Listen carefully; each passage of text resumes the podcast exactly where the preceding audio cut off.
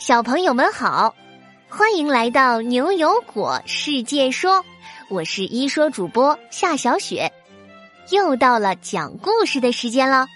今天故事的名字叫做《血管历险记》下集。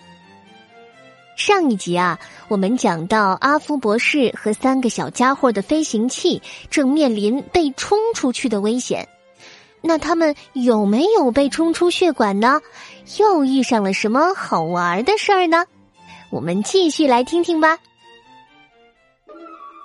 这时，血管内的血液突然扬起一阵漩涡，眼看好多好多的血细胞似乎顺着一个洞口飞了出去。就连他们的飞行器也好像失去了控制，正在随着一大波的血细胞一起被冲出血管。怎么办呢？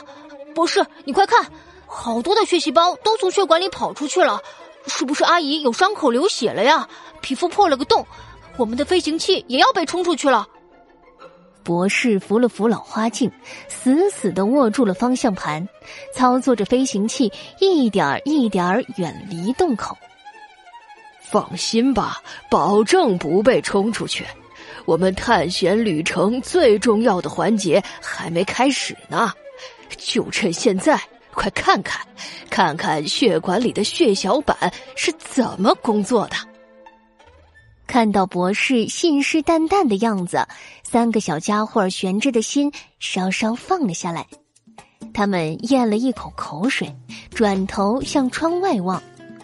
只见好多好多的血小板都朝着漩涡洞口飞去，它们啊，就像神奇的魔法创可贴一样，一个又一个的贴在洞口上。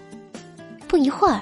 血小板就把洞口给堵上了，血管神奇的修复好了，漩涡都不见了，里面的血细胞也慢慢恢复了平稳的流速。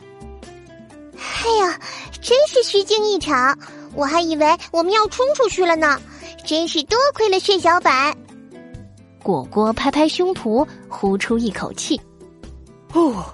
幸亏有这个创可贴啊，不，呃，是血小板，不然我们可得没命了。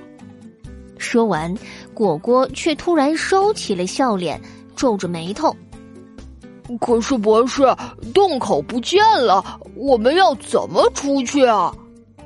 别担心，我们不是在一位献血阿姨的血管里吗？她的血小板啊，等下要被采集。待会儿我们只要抱着血小板就能一起出去了。果果却有些不理解了：“啊，什么？为什么呀？为什么要采集阿姨的血小板呢？她又没做坏事，抽她的血干嘛？”哼！果果呀，刚刚你都看到了呀。血小板就像创可贴一样，可以帮助那些受伤流血的人们迅速止血。这位善良的阿姨啊，捐献了自己的血小板，就能帮助到很多有需要的人了。比如像那些正在做手术、大量失血的病人。博士正说着。一个巨大的针头悄无声息的探入了血管，对着他们的飞行器猛扎了过来。好了，孩子们，我们准备撤离了。果然，黑暗渐渐退去，周围慢慢明亮了起来，一下子闪得果果都睁不开眼。飞行器被大大的针头吸了出来。现在，他们一下子被抽进了护士姐姐手上的注射针筒里。嚯！我我变回来了，我们都回来了。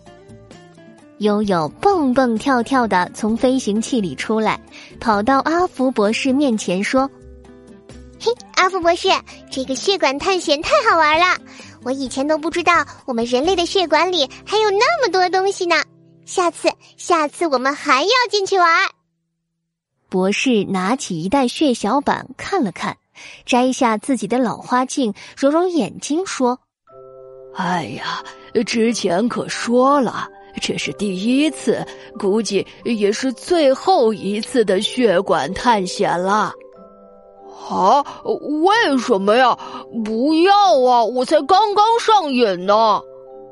我今早啊收到了一个好消息，我们可能很快就不需要向我们献血者收集血小板了。以后呀是没法再带你们进血管探险了。悠悠和果果听到这个消息都沮丧极了，他们坐在地上一脸不高兴的样子。可牛牛却兴奋起来，这个我知道。因为日本的科学家现在直接在实验室造出血小板了，所以就不需要大量的向献血者收集了。牛牛，你说的没错，我们人类慢慢开始制造血小板了，那可就方便多了。果果不服气的从地上爬起来。为什么要在实验室造啊？我们身体里也有啊，抽血就可以了吧？阿福博士嘴巴还没打开，牛牛就敲了敲果果的头，先开了口：“哎呀，我的果果，从我们人体里收集血小板需要很多人来无偿献血不说，就算收集到了血小板，也只能保存几天，而人造的呢，可以保存两个星期呢。”果果掰着手指头，歪着头想了想。呃，原来是这样啊！我平时喝的牛奶都能保存几个月呢，那呃，那还是人造的好。果果，你不懂还乱说吧？这么说啊，这个人造血小板可真是太伟大了。阿福博士，下次有其他好玩的探险，也一定要带上我们呢。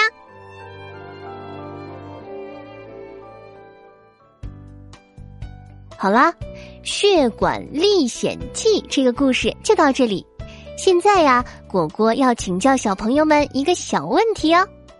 小朋友们，今天在血管里的这场大探险可真是太刺激了！你们都认识血小板了吧？那你们总结总结，人造的血小板有什么好处呢？小朋友们可以和爸爸妈妈一起讨论呢，记得把你的答案通过公众号语音，在明天上午十点前发给我们。果果提醒大家一句：发语音的时候记得要声音洪亮，还要通过文字告诉果果你的名字哟。只要你够认真、够有创意，就会入选下期的牛油果。我来说，我们明晚七点不见不散哟。